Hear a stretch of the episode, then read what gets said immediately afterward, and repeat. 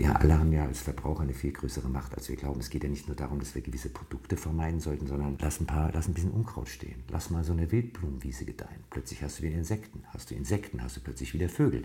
Das ist ein Kettenprinzip und jeder von uns kann ja was beitragen.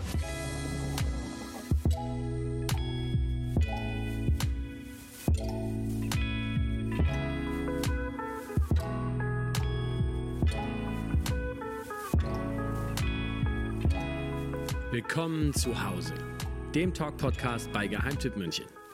Hier treffen wir spannende Menschen aus unserer Lieblingsstadt. Mutige Gründer, passionierte Küchenkönige und auch herzlich eigensinnige Kreativlinge.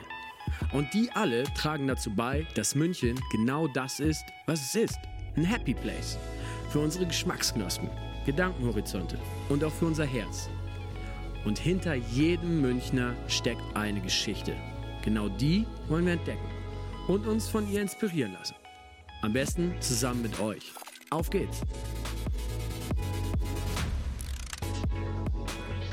Wir wollten immer schon mal das Intro mit einem Marvel-Comic-Zitat beginnen. Aus großer Macht folgt große Verantwortung.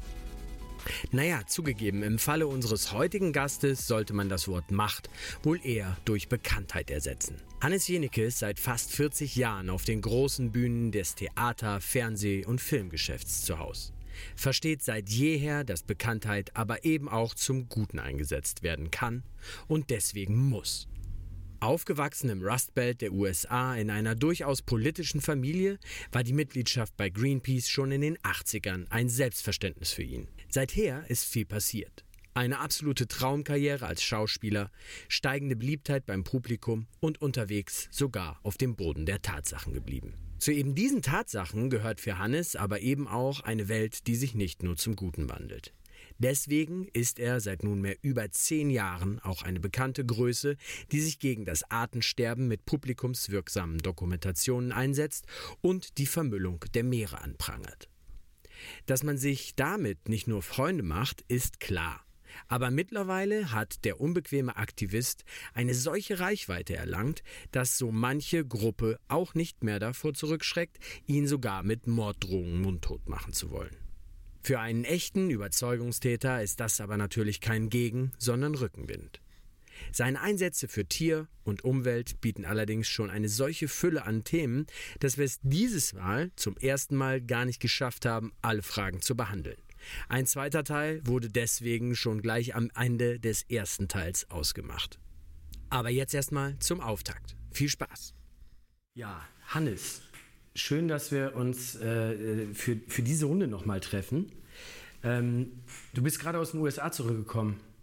Gerade kurz drüber geschnackt. Ähm, wie, wie sind so deine Eindrücke von äh, einem veränderten Land? Mal so kurz tagesaktuelle Einordnung. Also tiefer spalten kann man Land nicht, als es Herr Trump getan hat, jetzt die letzten vier Jahre. Ähm, das ist so eine giftige Kombi jetzt aus völlig verfehlter Corona-Politik äh, Rassenunruhen, wenn man das Wort noch benutzen darf, also Black Lives Matter Demonstrationen, eine Arbeitslosigkeit, die die USA seit dem Zweiten Krieg so nicht mehr gesehen haben, ein sehr poröses soziales Netz, das ist jetzt dank Schecks von Herrn Trump noch aufgefangen worden, ähnlich wie bei uns mit diesen Rettungspaketen und Rettungszümmchen, aber das ist ja alles nur verschoben.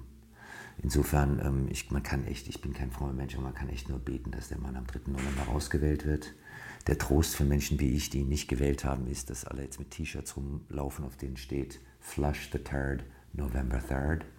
Wer Englisch kann, weiß, was das heißt. Also die Westküste nimmt das noch mit Humor. Man kann echt nur hoffen, dass äh, Biden das gewinnt, auch wenn Biden kein besonders attraktiver Kandidat ist.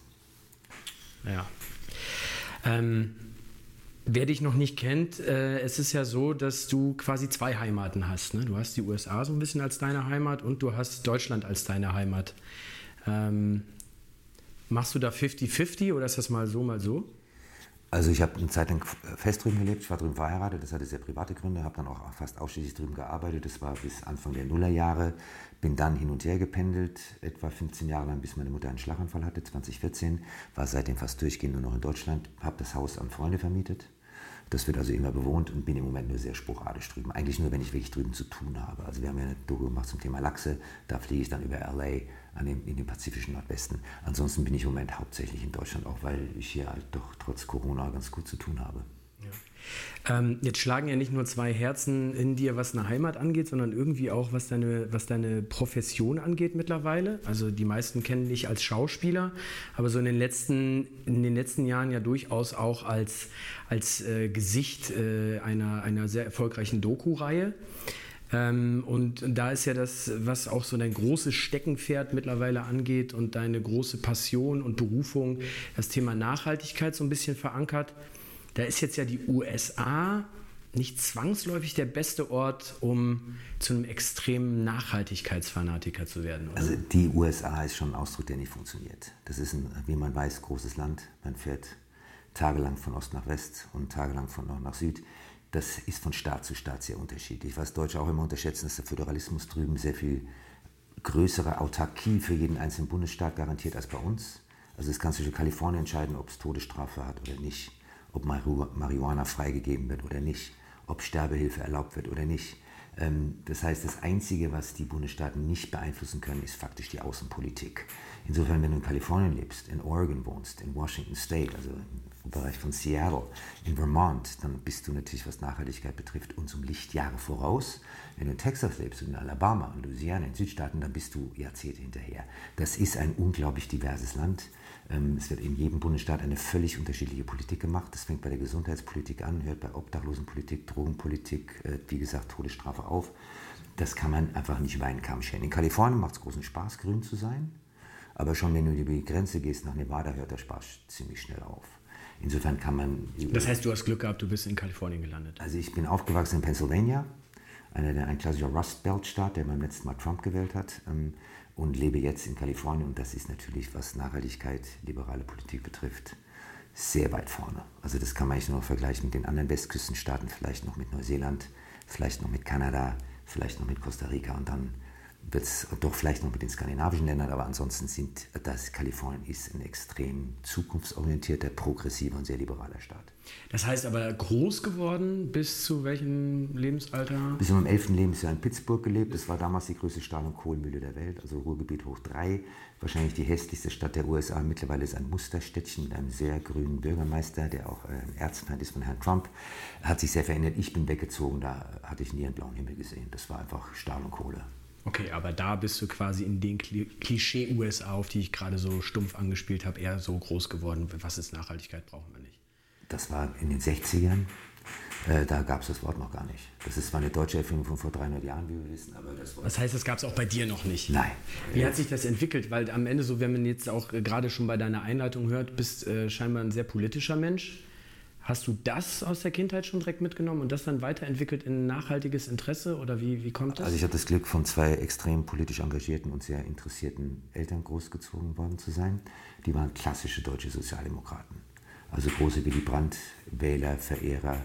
Und ähm, meine Mutter war bis zu ihrem Schlaganfall 84, da war sie 84, bei Amnesty International sehr engagiert. Also ich komme aus einem politisch sehr motivierten Haushalt. Das hat natürlich abgefärbt auf uns Kinder bin ich auch sehr dankbar für. Mein Vater war Biochemiker, also nicht unbedingt grün per se, sondern auch sehr fortschritts- und wissenschaftsgläubig, fand Atomkraft eine super Idee, weil das ja moderne Technologie ist. Also da hat es bei uns schon gelegentlich gerappelt, aber wir waren immer, was so soziales Denken betrifft, soziale Gerechtigkeit und auch eine gewisse Kapitalismuskritik, die wurde bei uns sehr gepflegt. Insofern habe ich da einfach Glück gehabt. Und mein Erweckungserlebnis war eigentlich ganz lustig. Meine Eltern haben die Süddeutsche abonniert. Die lag, glaube ich, so 1975 immer auf dem Klavier meiner Mutter. Meine Mutter war Musikerin. Und da war irgendwann ein kleines Foto auf der Titelseite von einem Schlauchboot. Auf dem Schlauchboot stand auf der Seite groß Greenpeace drauf und es fuhr an gegen einen gigantischen japanischen Waltrawler. Und das fand ich aber cool. Wann war das? Das war so Anfang Mitte der 70er. Also ich schätze mal, das war so 3, 4, 75 herum. Und dann bin ich mit dem äh, horrenden Jahresbeitrag von 50 D-Mark, was für mich damals ein Vermögen war, Greenpeace-Mitglied geworden. Da kriegst du diesen Newsletter alle drei Monate. Und wenn du den lang genug liest, da kommt man dann schon relativ leicht in die Puschen. Weil du ja immer gelesen hast, was eigentlich passieren müsste und dann in der Zeitung wiederum gelesen hast, dass genau das Gegenteil passiert. Also wir wissen seit den frühen 70ern, dass wir aus fossilen Brennstoffen aussteigen sollten dass Atomkraft keine besonders gute Idee ist, sondern wir nicht wissen, wo man den Müll lagert, dass Plastik eine Pest ist und so weiter und so fort. Und passiert ist mir das Gegenteil. Und bis heute steigt der CO2-Ausstoß. Insofern hat mich das natürlich immer motiviert. Dann hatte ich das äh, Glück oder auch Pech, äh, einen Film drehen zu dürfen mit Herbert Grönemeyer. Das war der letzte Film von Herbert Grönemeyer. Der hieß Väter und Söhne, 1986 gedreht. Es ging um die Geschichte der IG Farben, ein internationaler Vierteiler. Grönemeyer und ich spielten beste Freunde. Wir mussten rudern lernen für diesen Film. Und das haben wir getan, weil wir beide in Köln gelebt haben bei Blau-Weiß Köln, in Köln-Poll, ob der Sieg, wie man so schön sagt. Und das Rudertraining fiel relativ schnell aus, weil bei Sandorts in der Schweiz ein kleiner Unfall passiert. Und das war das größte Fischsterben, Fischsterben der europäischen Geschichte. Und das war gar nicht mehr, man konnte nicht mal mehr in die Nähe des Rheins. Erstens wegen dem Gestank und auch wegen dem Anblick. Und der Fluss war faktisch tot. Und da habe ich gedacht, vielleicht reicht es nicht mehr 50 D-Mark pro Jahr an Greenpeace zu überweisen. Und das war eigentlich so eine Initialzündung. Ich dachte, man muss ein bisschen mehr tun. Weil es war das war eigentlich noch ein viel intensiveres Erweckungserlebnis als das vorher. Es war eben nicht nur Sandorts, die einen kleinen Unfall hatten. Das haben sämtliche deutsche Anrainerfirmen am Rhein gesagt, ach guck, jetzt ist der Rhein im Eimer, jetzt können wir unseren ganzen Müll auch noch schnell verklappen. Und bis Ende der 80er hat Bayer Leverkusen, heute bekannt als Bayer und Monsanto-Übernehmer, seine Dünnsäure in den Rhein verklappt. Und das war legal. Und da dachte ich schon, man muss irgendwie aktiv werden. Und das war eigentlich so ein bisschen der Auslöser, dass ich gesagt habe, da sollte man sich engagieren. Dann bist du auch da schon wirklich aktiv geworden? Ja. Also ich bin seit Ewigkeiten Mitglied in diversen Umweltschutzorganisationen. Ähm, Greenpeace war die erste. Mittlerweile glaube ich, dass kleine lokale Gruppen mehr bewegen als die großen multinationalen äh, Gruppen wie WWF und Greenpeace. Ich möchte jetzt nicht schlecht über die reden, aber auch meine Erfahrung sind Dokus ist, je kleiner und regionaler eine Umweltschutzorganisation arbeitet, desto effektiver. Also wir hatten so einige Schlüsselerlebnisse mit einer winzigen Truppe aus Costa Rica, die relativ in einer kleinsten Einheit, nämlich glaube ich zu sechs, gegen die chinesische Haiflossenmafia antreten. Wir haben Leute kennengelernt, die in Afrika wirklich mit kleinen Armeen versuchen, die Wilderei zu stoppen, die ja von den Chinesen gesteuert wird. Äh, und das sind immer ganz kleine Truppen, die, von denen wir hier eigentlich gar nichts wissen. Aber das sind die, die vor Ort echt kämpfen. Und die unterstütze ich mittlerweile lieber als die Großen, die ohnehin genug spenden. Ja, mit Größe kommt dann halt auch immer so eine gewisse Konzernträgheit. Richtig. Und das oft, weiß man nicht genau, rede ich jetzt mit einem Vertreter eines großen Getränkekonzerns oder mit einem Umweltschützer. Und deswegen unterstütze ich mittlerweile hauptsächlich kleine, lokal agierende Umweltschützer. Jetzt ist aber ja so, also wie gesagt, die meisten kennen dich ja speziell in den Jahren, von denen wir jetzt gerade reden, eher so als Schauspieler. Und ähm, Schauspieler sind jetzt natürlich auch meistens eher progressiv und tendenziell eher linker als rechter oder grüner als schwarzer. Das ist natürlich auch alles Vorurteil, aber so ein Gros kann man da vielleicht draufschieben. Ähm, es ist auf jeden Fall ein, ein Umfeld, in dem gerne mal lieber leichter Lippenbekenntnisse zu einem nachhaltigen Leben und, und äh, Offenheit und auch Offenheit im Flüchtlingsfragen oder so kommen. Aber wenn man, mal, wenn man mal genau schaut, ist das ja eigentlich eher eine Welt des Scheins und des Seins. Da ist jetzt nicht zwangsläufig jeder, der für was Politisches einsteht, hat dann nicht das leichteste Leben, oder? Also ich gibt, es gibt fantastische Kollegen, die das ernst meinen. Ich sage mal Hausnummer Iris Berben und ihre Aktivitäten zum Thema deutsch-jüdische Aussöhnung absolut ernst zu nehmen. Äh, Thomas D. ist tatsächlich ein echter Grüner. Also jetzt nicht politisch gemeint, sondern in seinem Lebensstil. Ähm, ich habe wirklich tolle Kollegen, die sich da sehr engagieren. Vor allem im englischsprachigen Raum ist da richtig viel los. Also man weiß dass Robert Redford, Leonardo DiCaprio, das ist äh, Emma Thompson. Da gibt es eine richtig gewaltige Szene. Ja, okay, aber ich meine, die haben natürlich auch eine gewisse Größe, da wird es ja dann auch irgendwann leicht. Du hast damit aber angefangen, da warst du jetzt noch nicht einer der bestgebuchtesten Schauspieler Deutschlands. Da, da stellt einem das doch auch dann schon mal eventuell Steine in den Weg, wenn man lauthals für etwas einsteht, das unbequem ist, oder? Also in Deutschland ist es eher so, dass, dass man so, dass das wird so ein bisschen belächelt. Also ich habe jahrelang gehört, und wie geht es den Affen? So? Ja. Und wie ist es beim Tierfilm? Also das ist, wird einfach in Deutschland nicht so wirklich ernst genommen das ehrlich gesagt hat mich das nie besonders interessiert. Ich habe dann Anliegen und da ich im Fernsehen arbeite und immer dachte, das ist nach wie vor, wenn man es richtig nutzt, ein fantastisches Medium. Also wir haben als kleines Beispiel jetzt kürzlich eine Lachsdoku gedreht über Lachsfarmen und ähm, es ist nicht nur der Lachsverkauf in Deutschland kollabiert, sondern auch die, äh, der Börsenwert der vier größten norwegischen Lachsanbieter, alles AGs, ist äh, dann doch fast zweistellig abgestürzt. Und das finde ich erstaunlich, was du mit so einem kleinen Dokumentarfilm, der im zweiten deutschen Fernsehen, das viel belächelte öffentlich-rechtliche Fernsehen, was, der, was so ein Film bewegen kann. Wir haben einen Film gemacht, wie gesagt, über Eier in die Haiflossenindustrie. Seitdem gibt es im KDW keine Haiprodukte mehr. Rewe hat seinen gesamten Fischeinkauf umgestellt. Also ich bin einfach ein bisschen konsterniert selber, welche Macht dieses Medium tatsächlich noch hat, auch wenn es immer tot gesagt wird. Und da ich ein Medienmensch bin, nutze ich diese Medienplattform. Und da kannst du sogar eine Zahl hinterstellen, oder? Das jetzt mit dem Thema Lachse, ich habe das, da hatte nicht so eine Studie jetzt gezeigt, wie viel Prozent der Lachsexport oder speziell Import in Deutschland eingebrochen ist? Also da, ich bin da sehr vorsichtig mit Zahlen. Er ist zweistellig, gut zweistellig der äh, Wert. Bei den äh, Aktien sind es, glaube ich, 8%, die sie eingebüßt haben. Und zwar sofort nach der Ausstrahlung. Da bin ich immer sehr vorsichtig, weil diese Zahlen müssen, müsste man ja auch verifizieren. Aber das Feedback auch auf, auf den sozialen Medien war unglaublich, dass einfach tausend von Leuten schreiben, so, das war's mit Lachs, ich esse nie wieder Lachs. Und das ist ja genau das, was wir erreichen wollen, dass Leute einfach informiert werden über das, was sie konsumieren. Weil verkauft wird ja zum Beispiel Lachs als Omega-3-reiches Superfood und das ist gesund für dich und gut für dich, dann gehst du auf eine Lachsfarm und schaust mal an, wie diese Lachse gezüchtet werden. Und dann stellt sich sehr schnell die Frage, ist das tatsächlich so gesund? Vor allem, weil keiner erzählt, dass diese Fische längst mit Sojapellets gefüttert werden, also eigentlich Vegetarier sind und insofern gar keinen Omega-3 mehr haben können. Insofern, es geht uns ja eigentlich auch um Aufklärung. Ähm, wir haben einen Vogelfilm gemacht, weil wir einfach in Deutschland seit den 80ern 60 Prozent unseres Vogelbestands verloren haben. Und selbst ich wusste nicht, dass man Vögel im Sommer durchfüttern muss. Die haben im Sommer viel größere Probleme, Nahrung zu finden als im Winter. Wusste ich natürlich überhaupt nicht. Also ich, das ist ja auch uns selber ein Riesenlernprozess. Und wir alle haben ja als Verbraucher eine viel größere Macht, als wir glauben. Es geht ja nicht nur darum, dass wir gewisse Produkte vermeiden sollten, sondern zum Beispiel Lass ein, paar, lass ein bisschen Unkraut stehen. Lass mal so eine Wildblumenwiese gedeihen. Plötzlich hast du wieder Insekten. Hast du Insekten, hast du plötzlich wieder Vögel. Das ist ein Kettenprinzip. Und jeder von uns kann ja was beitragen, indem du nicht jedes Unkraut rupfst, indem du auf deinem Balkon vielleicht ein paar Wildblumen aussäst in deinem Blumentopf. Und schon hast du Insekten und schon hast du wieder mehr Vögel. Also was mich immer so erstaunt, wie viel Einfluss wir als Endverbraucher tatsächlich haben auf die Umwelt, in der wir leben. Ähm, wollte ich eigentlich erst später drauf kommen, aber jetzt hast du es ja schon angesprochen, das Thema mit den Lachsen, weil das jetzt auch gerade so schön aktuell ist. Ähm, das führt einen dann auch manchmal vor neue Herausforderungen, oder? Da gibt es jetzt gerade auch so ein bisschen Gegenwind. Äh, es, es, gefällt ja nicht allen, dass das jetzt passiert, was da passiert. Nein, also das ZDF wurde noch am Tag der Ausstrahlung versucht, eine Hamburger Anwaltskanzlei, die den norwegischen Fischereiverband vertritt, die Ausstrahlung zu verhindern per einstweiliger Verfügung. Das ZDF ist Gott sei Dank nicht eingeknickt. Ich hatte also stoßweise Anwaltspost auf dem Schreibtisch, auch Morddrohungen zum ersten Mal seit langem, also das hatte ich seit, seit dem Anti-Pegida-Aufrufen, hatte ich keine Morddrohung mehr, die gab es jetzt wieder. Da geht es natürlich um Milliardengeschäft. Lachse sind. Kann man da einordnen, wo die herkommen? Sind das eher. Verschlüsselte IP-Adressen? Da wird mir geraten, also eine gepanzerte Limousine reicht jetzt nicht mehr hin, jetzt holen Sie sich mal ganz schnell Personenschutz. Aber verschlüsselte anonyme E-Mail, also Absender. Insofern, ich nehme das nicht ernst. Das sind offensichtlich, ich vermute mal, Mitarbeiter oder Sympathisanten der Lachsindustrie, die einem versuchen einzuschüchtern. Das haben sie beim Sender Also wir reden hier nicht von so ein bisschen Social Media Killefits, irgendein Depp postet Hass äh, und macht da eine Morddrohung rein, sondern richtig persönlich an dich über Das geht persönlich an mich. Ganz heftig war es auf Focus. Ich habe ein Interview gemacht auf Focus Online und da gab es hunderte von Zuschriften, die sagen, ja, die fast wortgleich waren.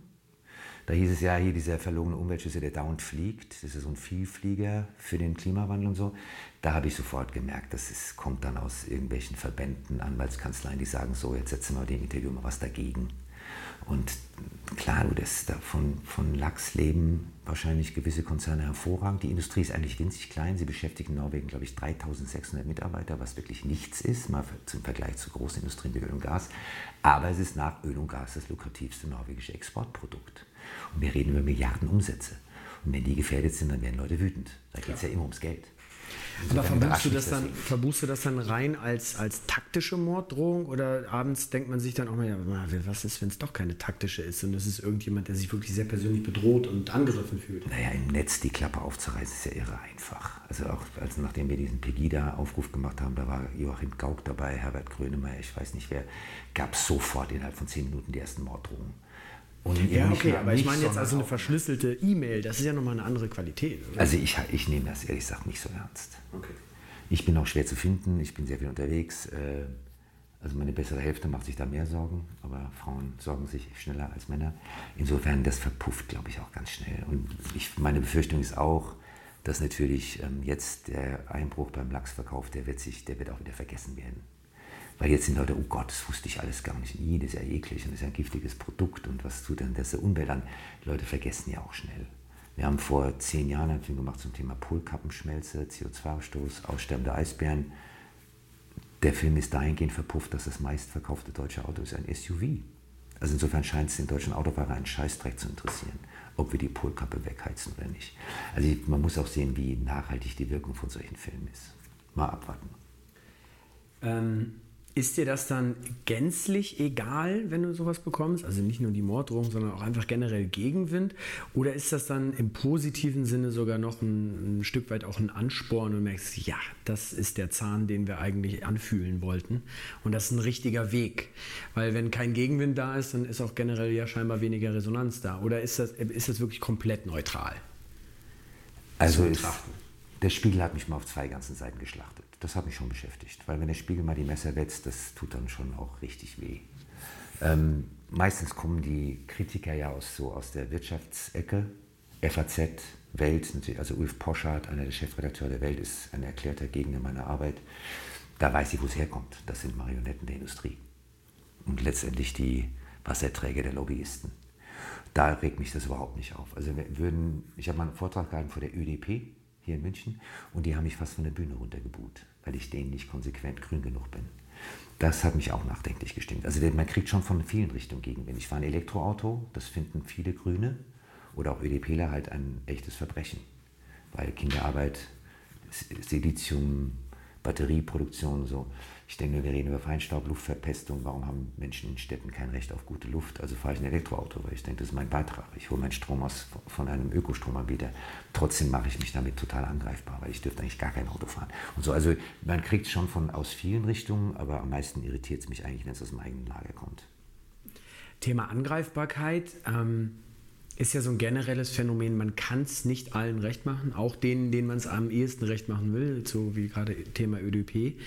Ähm, stumpft stumpfst du dann auch da ab oder versuchst schon, dass du dann zumindest die Lage, die du ja eigentlich unterstützen und befriedigen willst, nach Möglichkeit dich da schon besonders korrekt verhältst und stehst manchmal vor nicht lösbaren Dilemma, die du dir quasi selbst auferlegt hast, aus Versehen? Also ja, ich, die Dilemma, ich habe das fängt jeder Tag mit dem Dilemma an.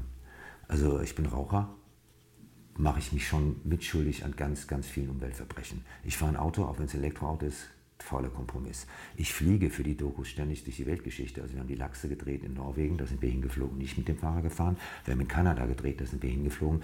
Ich mache dauernd faule Kompromisse. Und ich muss halt immer abwägen, bis wann ist ein Kompromiss vertretbar. Das ist letztendlich die Frage, mache ich diese Dokumentation oder eben nicht. Und ich komme halt nur mal, wenn ich einen Film über Elfenbeinhandel und drehe den zum Teil in Kenia, da komme ich mit öffentlichem Verkehr halt nicht hin. Wenn ich einen Film mache über Regenwaldvernichtung in Borneo und Orang-Utans, da komme ich mit dem Fahrrad eben nicht hin. Und den fliegenden Teppich, auf den wir alle warten, gibt es eben noch nicht. Insofern, ich mache dauernd faule Kompromisse und ich muss natürlich auch ständig hinterfragen, was ist vertretbar und was nicht. Ähm, damit muss man leben. Es gibt leider, das Leben ist Graufarbe. Ich wäre wahnsinnig gern mit einer weißen Weste unterwegs oder einer kritzegrünen Weste. Die gibt es halt nicht.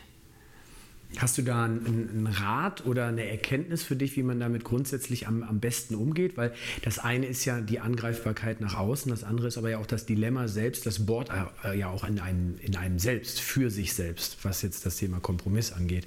Wie man, wie man da den besten Weg findet, um sich wirklich im Spiegel anschauen zu können dass man nicht Gefahr läuft, also fuck, Alter, das mit dem Elektroauto war halt doch Mist. Ich habe letzten drei Jahre falsche Entscheidungen getroffen. Oder muss man gewisse Dinge ad acta legen, weil man dann sagt, ja, vor drei Jahren wusste man das und das noch nicht? Oder gibt es einen Weg, dass man das Thema Nachhaltigkeit entsprechend mit einer gewissen, noch verträglichen Entspanntheit auch angehen kann? Oder wird man, wenn man sich zu sehr reinarbeitet, einfach irgendwann vielleicht doch auch ein bisschen zu verkrampft? Also ich versuche immer Umweltschutz mit Humor und mit gewissen Sexappeal zu betreiben. Deswegen machen wir diese berühmten Froschspots, die du ja zur Genüge kennst. Ähm, es gibt so Bereiche, da weiß ich, kann ich sehr nachhaltig leben, was zwischen Nahrungsmittel betrifft. Ich bin seit 40 Jahren Vegetarier, esse weitestgehend vegan und damit ist meine CO2-Bilanz per se schon mal nicht völlig verkackt. Natürlich sündige ich dann auf der Flugseite und auf der Elektroautoseite und ich fahre auch noch Motorrad. Ähm, also ich versuche die Bereiche, wo ich tatsächlich verzichten kann auf unnachhaltiges Leben, tatsächlich grün zu gestalten. Und es gibt aber Bereiche, da schaffe ich das nicht. Und mein Beruf, ich müsste meinen Beruf sofort an den Nagel hängen, sowohl als Schauspieler als auch als Dokumentarfilmer, wenn ich nicht mehr fliege. Also ähm, man bewegt sich da ständig eigentlich auf in faulen Kompromissen, das ist mir sehr wohl bewusst. Aber ich kaufe meine Klamotten zu 90 Prozent gebraucht. Meine gesamten, ich bin begeisterter Wassersportler, ich habe noch nie einen neuen Kite gekauft, noch nie ein neues Surfbrett das kaufe ich mir alles gebraucht. Also ich versuche da, wo es richtig machen kann, es richtig zu machen. Da, wo ich es nicht vermeiden kann, sündige ich einfach wissentlich und ähm, natürlich mit, einem, mit, ständigem, mit ständiger Magenverstimmung sozusagen. Ähm, Anderes Thema, Zwiespalt noch, das, das hat mich äh, persönlich so ein bisschen beim Nachdenken interessiert. Also so wie man dich sowohl öffentlich kennenlernt, als auch die zwei, drei Male, wo ich dich kurz kennenlernen durfte, hat man recht schnell den Eindruck, dass du ein extrem freiheitsliebender Mensch bist. So und ähm, dass du, du bist viel unterwegs, du machst ganz viel und da, da, das ist ja automatisch auch, da, da hat man das größte Commitment sich selbst gegenüber, weil man irgendwo, immer im Nirgendwo und im überall ist, so ein, so ein, so ein Schauspieler, Zigeunertum, Reisenden Zigeunertum, wie auch immer. Äh, wenn man jetzt mit ganz vielen Verbänden zusammenarbeitet und auch Umweltorganisationen, das ist ja schon sehr nah am klassischen deutschen Vereinsmeiertum dran. Da wird es ja dann auch irgendwann politisch und man muss irgendwie diplomatische Entscheidungen fällen. Wie sehr äh, kämpfst du da innerlich, dass das eine mit dem anderen funktioniert und der Freiheitsliebende den Vereinsmeier nicht zu sehr hasst und der Vereinsmeier aber weiß, jetzt muss ich den Kompromiss eingehen und auf Freiheit verzichten? Es gibt ja solche und solche Vereine. Also man kann inzwischen sagen, also der Nabu ist ein alter, staubiger Laden, der LBV. Ähm, grundsätzlich finde ich das deutsche Vereinswesen erstmal echt großartig. Ich glaube, es gibt kein Land der Welt, wo sich so viele Menschen in Vereinen engagieren wie bei uns. Und es ist völlig egal, ob es da um Krebsreha geht, um behinderte Kinder, um Senioren. Ich finde es erstmal eine ganz tolle Einrichtung. Dass damit ein gewisse, jetzt mal vorurteilsbeladen, gewisse spießige Vereinsmeierei daherkommt, finde ich erstmal zu vernachlässigen. Weil was diese Vereine leisten, ist ja zum Teil großartig. Weiß ich mal, was, der, was im Vogelschutz passiert in Deutschland, ist toll. Was im Waldschutz passiert, ist toll. Ähm, insofern bin ich nicht jemand, der Vereine per se kritisiert. Also kritisch wird es für mich bei gewissen, also ist, wir reden ja über Umweltvereine. Ich weiß jetzt nicht, wie es bei Kaninchenzüchtern, Hundezüchtern, Katzenzüchtern, Taubenzüchtern abgeht, das weiß ich nicht. Das ist jetzt für mich auch nicht so wirklich das Interesse, aber ich finde alles, was eben sich im Artenschutz, im Umweltschutz, im Naturschutz EV-mäßig organisiert, finde ich erstmal lobenswert. Weil es heißt ja, dass Leute den Arsch hochkriegen und aus dem Pushen kommen und tatsächlich was bewegen wollen. Und ich, ich habe ja mit, mit den Vogelschützern hier in Bayern zu tun gehabt, ein wirklich alteingesessener Verein. Ich meine, die haben Mauersteine entwickelt für Neubauten oder Restaurieren von Altbauten, wo Mauersegler wieder nisten können. Weil ein Mauersegler, wusste ich auch nicht, der kommt jedes Jahr aus dem Süden Afrikas zurück nach Deutschland in exakt das gleiche Nest, wo er selber mal ausgebrütet wurde. Wenn du das jetzt versiegelst, Neubau hinstellst oder so sanierst, dass sein poröses altes Gemäuer nicht mehr zum Nest taugt, dann stirbt der aus. Und jetzt gibt es tatsächlich Leute, die in diese ganzen Bauten, ob Sanierung, Neubau, diese Mauerseglersteine einbauen, sodass die Nist bleibt. Sowas finde ich toll. Da ist mir doch egal, ob das ein spießiger Verein ist oder nicht. Ist mir völlig wurscht. Wir haben eine Mauerseglerklinik in Frankfurt gedreht. Da sind lauter Freiwillige, die den ganzen Tag per Hand äh, Nestplumpser und äh, Gestrandete oder Mauersegler hochpäppeln, die sich die Flügel gebrochen haben. Die kleben den zum Teil Gefieder von verendeten Artgenossen ein, damit die die Reisen. Darüber kann man jetzt lachen. Ich finde das toll. Wenn man das jetzt mal so, ähm, das, sind jetzt, ist jetzt einer von wahrscheinlich schon vier Punkten in diesem Gespräch, das hört sich ja durchaus alles sehr optimistisch an. Wenn man dir jetzt die Frage stellt, bist du Optimist oder Pessimist, vermute ich, bist du wahrscheinlich eher Optimist, auch in Bezug auf das Thema Nachhaltigkeit. Nein, bin ich eigentlich nicht. Bist du nicht? Nein.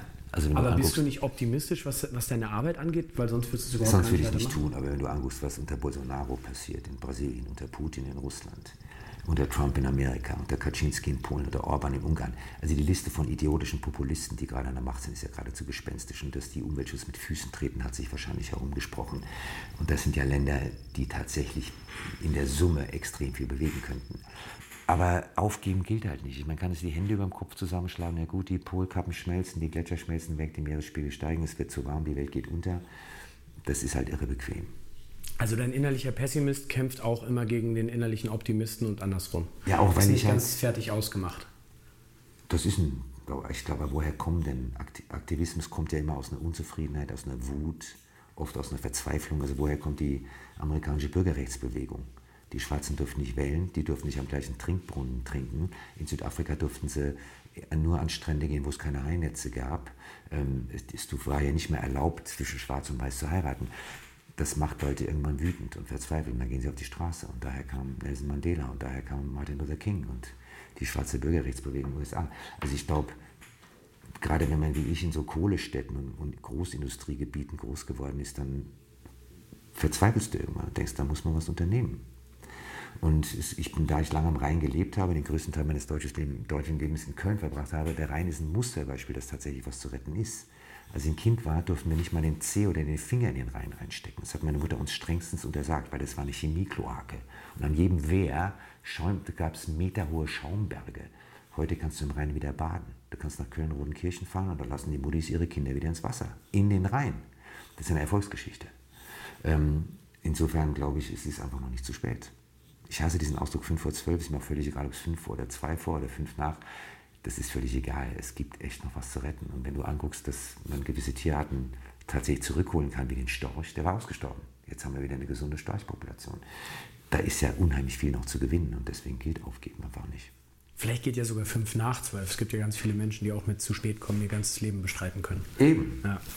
Ähm, mal so die letzte Thema, äh, Themenfrage in dem, in dem Hauptbereich der, der Nachhaltigkeit. Wenn du dich da jetzt entscheiden müsstest, weil, äh, weil das so eine persönliche Zeitentscheidung werden müsste, äh, du musst aufhören, als Schauspieler zu arbeiten oder du musst aufhören, deine, ähm, deine Doku-Filme weiterzumachen.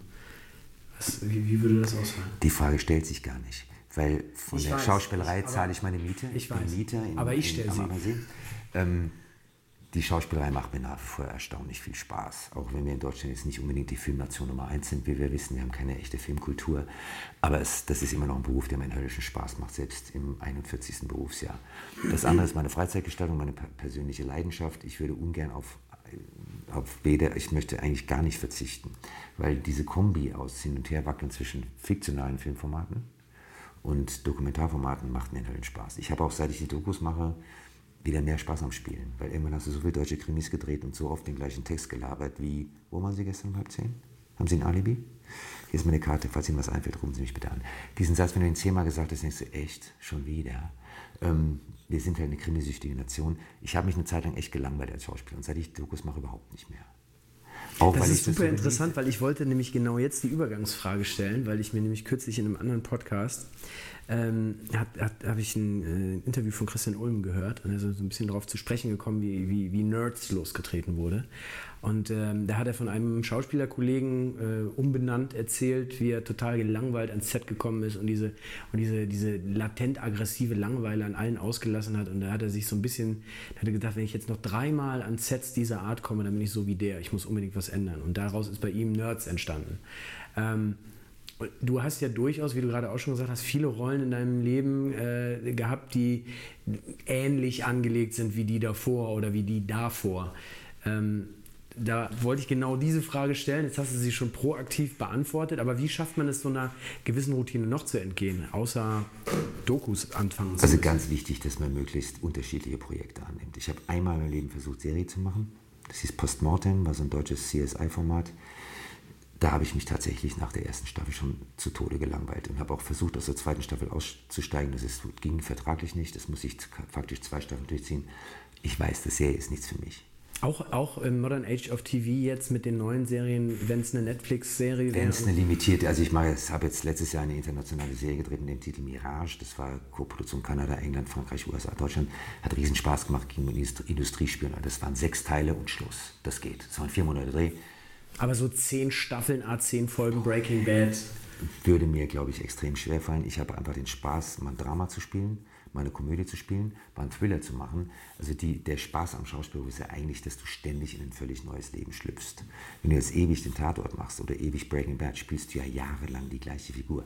Und ich weiß, dass es mich echt langweilt. Mir macht es Spaß, aus dem Amsterdam-Krimi, wo wir ein klassisches Thriller-Format erzählen, in eine Comedy zu gehen.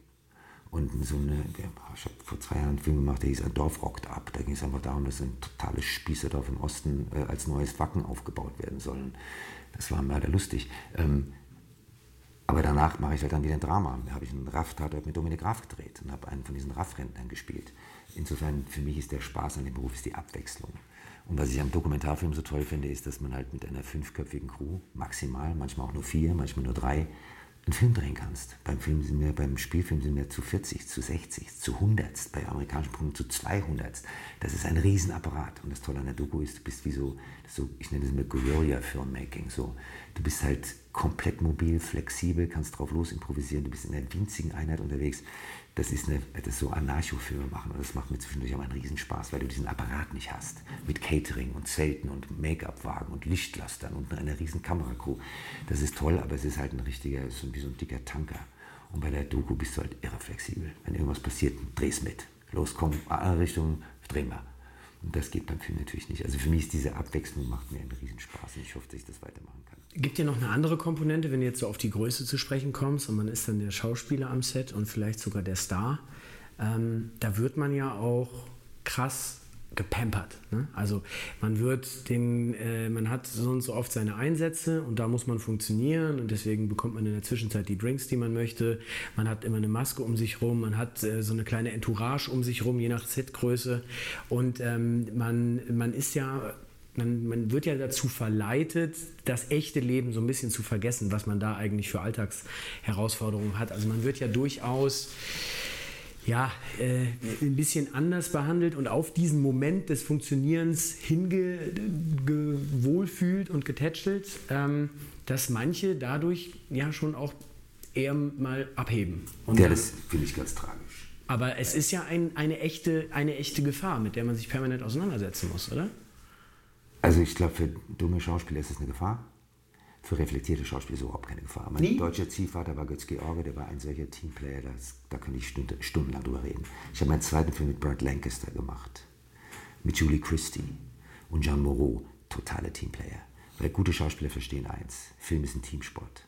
Wenn die Maske schlecht ist, siehst du scheiße aus. Wenn der Autor schlecht ist, hast du ein schlechtes Drehbuch, wird kein guter Film. Wenn der Beleuchter schlecht ist, siehst du kacke aus. Wenn der Kameramann schlecht ist, wird es einfach schlecht fotografiert. Keine ein Schauspieler ist nicht wichtiger als ein Fahrer, ein Tonmann, eine Maskenbildnerin, eine Kostümbildnerin, eine Garderobiere. Wenn dein, wenn dein Kostüm dreckig ist, faltig, nicht passt zur Rolle, dann hast du schon verloren wir sind um keinen Deut wichtiger als die anderen Teammitglieder. Aber das kann, erste, das kann man das, das nicht manchmal vergessen? Also das ist eine, wenn man das reflektiert, klar, dann weiß man das. Und äh, irgendwann weiß man durch die Erfahrung, okay, ich muss mir das auch immer wieder vor Augen halten, damit ich das wirklich fühle.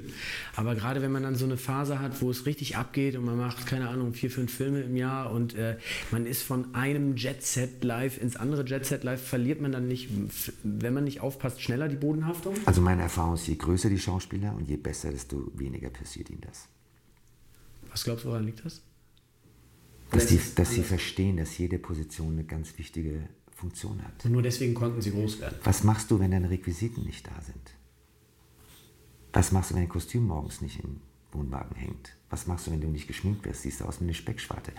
Äh, ich nehme einfach jeden Kollegen des Teams einfach ernst. Und ich weiß, es gibt Kollegen, die können nach sechs Wochen Dreh immer noch keine Namen. Die sagen, ey du, da kannst du mal bringen, bon Kaffee. Das finde ich einfach rücksichtslos, respektlos und die haben den Beruf nicht verstanden. Filme sind absoluter Teamsport. Das ist wie bei einer Eishockeymannschaft oder einer Footballmannschaft. Es muss jede Position funktionieren und jede Position hat, ein, hat eine existenzielle Bedeutung für das Produkt. Also würdest du sagen, dass das gar nicht so schwer ist, wie man glaubt, wenn man mit dem richtigen Ideal und der richtigen Einstellung da dran geht, dann ist das nicht wie die permanente Versuchung der Apfel im Garten eben, man hat ihn doch genommen und ist doch mal kurz zum Arschloch geworden. Also finde ich traurig, wenn das passiert. Es ist auch einfach, ähm, es gibt einen großartigen Satz vom Dalai Lama, der spricht ja schlecht Englisch. Ich sage ihn jetzt erstmal so, wie er ihn sagt. Der hat mal einen schönen Satz gesagt, there's no reason not to be friendly. There's no reason not to be friendly. Und das ist ein so einfacher, toller Satz. Es gibt keinen Grund, irgendjemand, der vermeintlich unter dir arbeitet in der Hierarchie, schlechter zu behandeln, als du behandelt werden möchtest. Und wie heißt der schöne deutsche Satz? Füge keinem anderen zu, was du nicht willst, dass man dir tut. Also, also ich finde es einfach respektlos, so eine Star-Hierarchie aufzubauen. Also ist das eigentlich am Ende alles, worauf es ankommt? Der Respekt. Also die Leute, die ich bewundere, von denen weiß ich, dass sie Teamplayer sind. Al Pacino, nur mal als Hausnummer. George Clooney ist der komplette Teamspaßvogel, weiß man. Absolut sozialer Mensch. Also die Leute, die ich wirklich bewundere aus den ganz, ganz großen Starriegen, die benehmen sich nicht wie Stars. Und die machen keine, gehen ohne Hybris an den Set, sondern sind Teamplayer. Hast du vielleicht doch eine Schwäche, die dich dann aber manchmal ärgert, so im Umgang am, am Set, wo du merkst, so, ah, da, da fehlt es mir noch dann im auch vielleicht persönlichen Umgang mit Teams, wo vielleicht mein Idol, Idol äh, besser drauf gewesen wäre? Hast du da eine, eine, Schwäche, an der du konkret arbeitest? Also ich bin ungeduldig mit Drehbüchern, die nicht funktionieren. Und mir tun Autoren wirklich leid, weil da ich selber schreibe, weiß ich, wie schwer es ist, gut zu schreiben. Aber über schlechte Dialoge und schlechte Bücher kann ich mich bis heute unglaublich erregen und das ist oft ungerecht, weil auch die Autoren haben ihr Bestes gegeben. Und ich bin extrem ungeduldig mit Kollegen, die ihren Text nicht können und ihre Markierung verfehlen. Weil du musst als Schauspieler wirklich nicht viel können. Du musst deinen Text können, muss man Markierung treffen und für den Partner präsent sein und mitspielen. Und ich verstehe Leute nicht, die ihren Text nicht aus dem FF beherrschen. Ich verstehe Leute nicht, die unvorbereitet ans Set kommen. Ich verstehe auch Leute nicht, die sich vom Fahrer wecken lassen. Da muss der Fahrer erstmal unten warten, bis der Kollege aus dem, aus dem Bett kommt. Und dann kommt er runter noch sein Drehbuch vergessen, muss nochmal hoch. Also Pünktlichkeit ist die Höflichkeit der Könige. Ich finde, ähm, das ist kein besonders schwerer Beruf und es wird einem ja wirklich leicht gemacht. Aber was ist jetzt sagst, da die Schwäche, dass du an dieser Geduld daran arbeiten musst? Dass ich mit Autoren, äh, glaube ich, und auch Produzenten und Redakteuren, die halt Bücher durchwinken, die ich für unfertig halte, dass ich da auf die Geduld verliere. Da müsste ich gelassener werden. Damit, da tröste ich mich eigentlich damit, dass auch Herr George bei schlechten Büchern geradezu durchgedreht ist. Der hat auch diesen berühmten Satz, wenn man sich beim Zuprost nicht anguckt, sagt er der Deutsche, guck mich an, sonst gibt es sieben Jahre schlechten Sex. Dabei wird Götzke auch immer sagt, sieben Jahre schlechter Text. Und das war der Albtraum von Götz. Aber wenn man sich jetzt Götz George so in der Öffentlichkeit anschaut, in der Pseudo-Öffentlichkeit, in irgendwelchen Talks, sein Lieblingserzfeind Thomas Gottschalk, so bei Wetten das, die haben sich ja schon auch gerne gefetzt. Da hat er jetzt nicht zwangsläufig den, den freundlichen Teamplayer und den Friendly Guy raushängen lassen, sondern der, der unbedingt die offene Wunde finden wollte, um irgendwas reinzulegen. Ja, der Grund war sehr einfach. Thomas Gottschalk hatte meinen Kinofilm geredet, den Götz promoten sollte, die Klarinette, und hatte ihn nicht geguckt. Darüber hat sich Götz mit Recht sehr aufgeregt. Er ist leider nicht souverän geblieben, sondern dann wirklich äh, wütend geworden. Ich kann nur sagen, es war auch nicht kein Filmset. Am Filmset war der Götz der disziplinierteste Kollege, den ich je gesehen habe, mit einer, selbst mit 70, einer Spiellust und einer Spielwut, dass er jede Szene in zehn Varianten probieren wollte. Ähm, ich kann nur sagen, ich habe alles, was ich über diesen Beruf weiß, von Götz George gelernt. Und der war nicht der schlechteste Lehrer. Ähm, Jetzt kommt ja mit dieser Berühmtheit auch eine Öffentlichkeit daher. Hm, würdest du sagen, das ist eher Fluch oder eher Segen? Die Bekanntheit, die Öffentlichkeit? Je nachdem, wie du es nutzt. Ich habe natürlich eine, eine, Plattform, von der mir eher zuhört wird, als wenn ich äh, Sportlehrer geworden wäre. Was ich habe zwei Wochen mich inskribiert als englischen Sportlehrer auf der Regensburger Uni. Ich habe eine andere Plattform. Das heißt, das ist auch eine Verantwortung. Ich kann es natürlich nutzen, indem ich halt zum Beispiel jetzt Umweltdokus drehe oder mich irgendwie engagiere. Oder ich kann mich halt in der Yellow Press abfeiern lassen. Das ist eine Entscheidung. Mich interessiert eher, was ich mit diesem vermeintlichen Rummel produktiv leisten kann. Die Downside ist die Yellow Press. Die hältst du weitestgehend erfolgreich von dir fern. Ja, dafür gibt es gute Anwälte. Aber manchmal stehen ja vielleicht auch Menschen am Zaun, äh, die die dann doch den Weg gefunden haben und dann nerven sie einen doch im falschen Moment. Das passiert ja mit Sicherheit schon, oder? Ist mir eine Zeit lang passiert, bis ich den richtigen Anwalt gefunden habe. Der sitzt in Berlin, heißt Christian Scherz. Und wenn, du nur, wenn die Leute hören, dass du von ihm vertreten bist, lassen sie dich sofort in Ruhe. Insofern, da muss man sich einfach wappnen gegen eine gewisse Form von Yellow Press. Und wenn es jenseits der Yellow Press ist, sondern einfach ein, ein, unangenehmes Erkanntwerden in der Öffentlichkeit von Menschen, die nicht checken, was eine, eine, Distanz ist, wenn man jemandem auf der Straße begegnet? Die meisten benehmen sich unglaublich höflich. Und es ist ja toll, erkannt zu werden. Das heißt ja, dass deine Arbeit irgendwie wahrgenommen wird. Also Leute, die sich darüber beschweren, auf der Straße erkannt zu werden, die sind im falschen Beruf. Wenn du auf die Bühne gehst, wirst du ja auch gesehen vom Publikum. Wenn du ins Fernsehen gehst, wirst du ja gesehen vom Publikum. Das heißt ja nur, dass du Leute hast, die tatsächlich deine Arbeit verfolgen. Dafür sollte man zuerst mal dankbar sein. Kommen wir bei genau dem Thema noch zu einem anderen Verlockungsparadies, Apfel. Daraus lassen ja dann berühmte Menschen auch gerne mal aus Versehen Eitelkeit erwachsen. Wie, wie schwer ist es, sich davon zu distanzieren oder ist da am Ende genauso eine leichte Faustregel zu finden wie Respekt, damit man nicht aus Versehen eitel wird? Ich glaube, Eitelkeit ist kein Problem der Filmbranche. Nee, klar, aber in so einem Fall wird es ja im Zweifel noch schneller befördert, oder? Also wenn du den ganzen Tag erkannt wirst und alle dich feiern und alle dich loben und alle, äh, dann bist du auch noch ein Frauenschwarm. Ja, Zumindest gewesen also oder immer noch, also wie auch immer. Ne? Ich glaube, das Erste, warum wir nicht klar sein, wir sind alle Helden auf Zeit. Der Ruhm kommt und geht. Und Erfolg ist eine Hure, wie wir wissen. Und ich habe Kollegen gehabt, die waren unglaublich populär und erfolgreich spurlos verschwunden und du weißt eigentlich nicht warum. Die haben niemand umgebracht, die haben keine Drogen genommen. Trotzdem, wir kommen und ist ein ständiges Kommen und Gehen. Also man soll nie glauben, weil mir jetzt erkannt wird, das bist du irgendwas Besonderes. Das ist deine Arbeit. Wenn ich jetzt Krankenpfleger wäre, würden mich nur noch meine Patienten erkennen. Aber es ist ja, du, du bist ja nicht die bessere, spannendere Person, nur weil du in der Öffentlichkeit stehst. Und ich glaube, je mehr man in der Öffentlichkeit steht, desto genauer sollte man ähm, auf die Bodenhaftung achten. Und prüfen, ob man von dem Apfel gekostet hat. Ja, und auch überlegen, dass das natürlich nicht ewig so ist. Also Leute, die das so lange durchziehen wie ich, die haben eh schon mal unverschämt viel Glück gehabt. Ich sag mal, also meine, ich bin aufgewachsen mit Mario Adorf, Armin Müller-Stahl, Götz George und solchen Größen. Das gibt es ja kaum mehr Karrieren, die über 40, 45, 50 Jahre gehen. Und ähm, da, da, muss man erstmal dankbar sein. Und wenn man immer noch engagiert wird, muss man doppelt dankbar sein, weil irgendwann haben die Leute sich auch oft satt gesehen an Schauspielern. Ist, ne? Ich meine, Burt Reynolds war der Superstar meiner Jugend, 70er Jahre verschwand irgendwann spurlos. Das passiert ja ganz vielen. Und ähm, insofern, ich bin einfach dankbar, dass ich es noch machen darf. Und es hat ja auch was mit Demut zu tun. Das ist ein Wort, was kein Mensch mehr benutzt. Ich liebe die Vokabel Demut. Und ich finde das Wort humble auf Englisch ähnlich schön. Und ich finde das Wort Bescheidenheit eine großartige Vokabel. Also sind alles für mich Qualitäten, Eigenschaften, die man so ein bisschen anstreben sollte in meinem Job. Ja, hast du mir schon wieder vorausgegriffen. Das wäre jetzt genau der Bogen gewesen, wo ich hinbügeln äh, wollte. Jetzt haben wir so ein bisschen das Problem, dass das Gespräch nach meiner Idealdramaturgie eigentlich ungefähr erst bei der Hälfte ist. Dann aber ich nächste dir, Woche weiter. Aber ich habe dir versprochen, dass ich dich rechtzeitig entlasse, denn du hast noch einen, einen wichtigen. Ich habe leider noch einen echt wichtigen Termin. Frage: äh, Bist du sowieso in der Stadt nächste Woche? Ja. Oder gar nicht, weil du kommst immer von außen, ne? Nee, nee aber ich arbeite ja hier. Also ich bin mindestens also vier Tage die Woche in der Stadt. Ich bin ab 22. wieder hier. Und ich mache das total gern weiter. Dann haben wir hier einen Teaser auf einen äh, Zuhause-Podcast Folge Nummer 2 und splitten das. Dann haben wir eine Premiere mit einem Zweiteiler. Finde ich Und bis zum zweiten Teil. So, vielen Dank euch fürs Zuhören. Uns hat es riesig viel Spaß gemacht. Ähm, wir hoffen natürlich, euch ging es genauso. Und wenn es euch genauso ging, dann müsst ihr diesen Podcast jetzt natürlich abonnieren Ihr müsst ihn kommentieren, ihr müsst ihn liken, ihr müsst damit machen, was man mit allen Dingen im Social Web so tut. Interagiert mit uns, empfiehlt ihn weiter und wenn ihr irgendwelche Fragen habt, zögert nicht, wir beantworten sie und finden es beim nächsten Mal raus. Bleibt uns gewogen und wir hören uns.